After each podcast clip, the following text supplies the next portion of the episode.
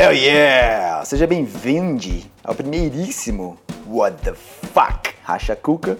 Eu sou Bruno Peixoto, The Racha Cuca himself, yeah. e por aqui vou compartilhar minhas leituras, insights e mais perguntas que respostas. Tudo que você escuta por aqui são coisas que eu preciso dizer para mim mesmo também. E, spoiler alert, umas vão doer mais que as outras. Certo? Vamos aí! Quem me acompanha noutras mídias já me sacou falando sobre a cultura dos likes e coraçõezinhos, a medida de validação de sucesso do YouTube, Facebook, Instagram, uma ferramenta viciante de dopamina que atrofia a autoestima e desregula a vaidade de quem produz conteúdo nessas plataformas. A coisa tem mudado, peronomútil, e nós que temos mesmo que ser os responsáveis por não cair nessa armadilha. E é uma treta a estrutura da coisa foi desenhada para ser viciante mesmo. Esse elemento de recompensa é o mesmo dos videogames, que vicia a gente em procurar a novidade ganhar o troféuzinho, né?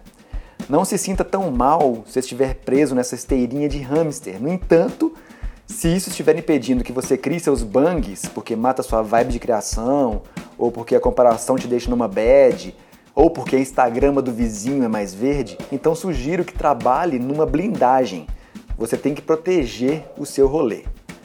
O meu rolê é criar em multimídias. Agora é essa aventura aqui no, no podcast.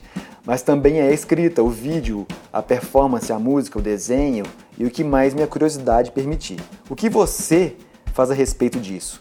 Sobre proteger sua essência dessa cultura evil dos likes e coraçõezinhos. Não se engane, esse vírus não é uma exclusividade digital, mesmo cá no mundo offline, você pode se contaminar, mas o fenômeno escalou no ambiente online.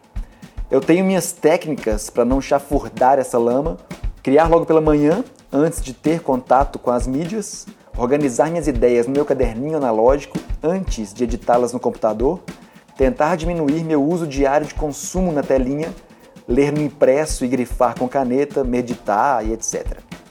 Não sugiro que faça isso tudo, o que funciona para mim pode não funcionar para você. Para criar uma estratégia, você precisa primeiro identificar o problema. Tente perceber seu consumo na telinha, navegando a esmo perfis de IG e memes infinitos no TikTok, ou emendando um vídeo no outro no YouTube, uma série na outra no Netflix. Se essa é uma parte essencial da sua vida e você tem prazer com isso, essa observação vai te informar se você está adicto se sentir que passa muito tempo nessas atividades, tente avaliar se esse hábito limita sua capacidade de criar coisas. Para mim, sim. Pelo tempo que gastava nesses ambientes, minha energia produtiva que se esvaía e uma alienação pessoal da qualidade do que eu produzo ao comparar meus projetos com o resultado dos outros.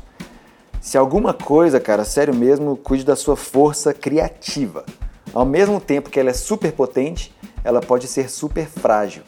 Não a alimente com medo, suspeita, expectativa. Assuma a responsabilidade da sua criação e banque o bang. Banque o bang. Yes! Alimente-se de inspiração, compromisso, confiança, verdade. De fake, basta as news. Certo? Bom, espero que tenha curtido esse meu primeiro atrevimento por aqui. Tô pilhadão com formato e logo menos tem mais. Para trocar uma ideia, arroba rachacuca no IG, sem pressão digital. é isso, eu fico por aqui.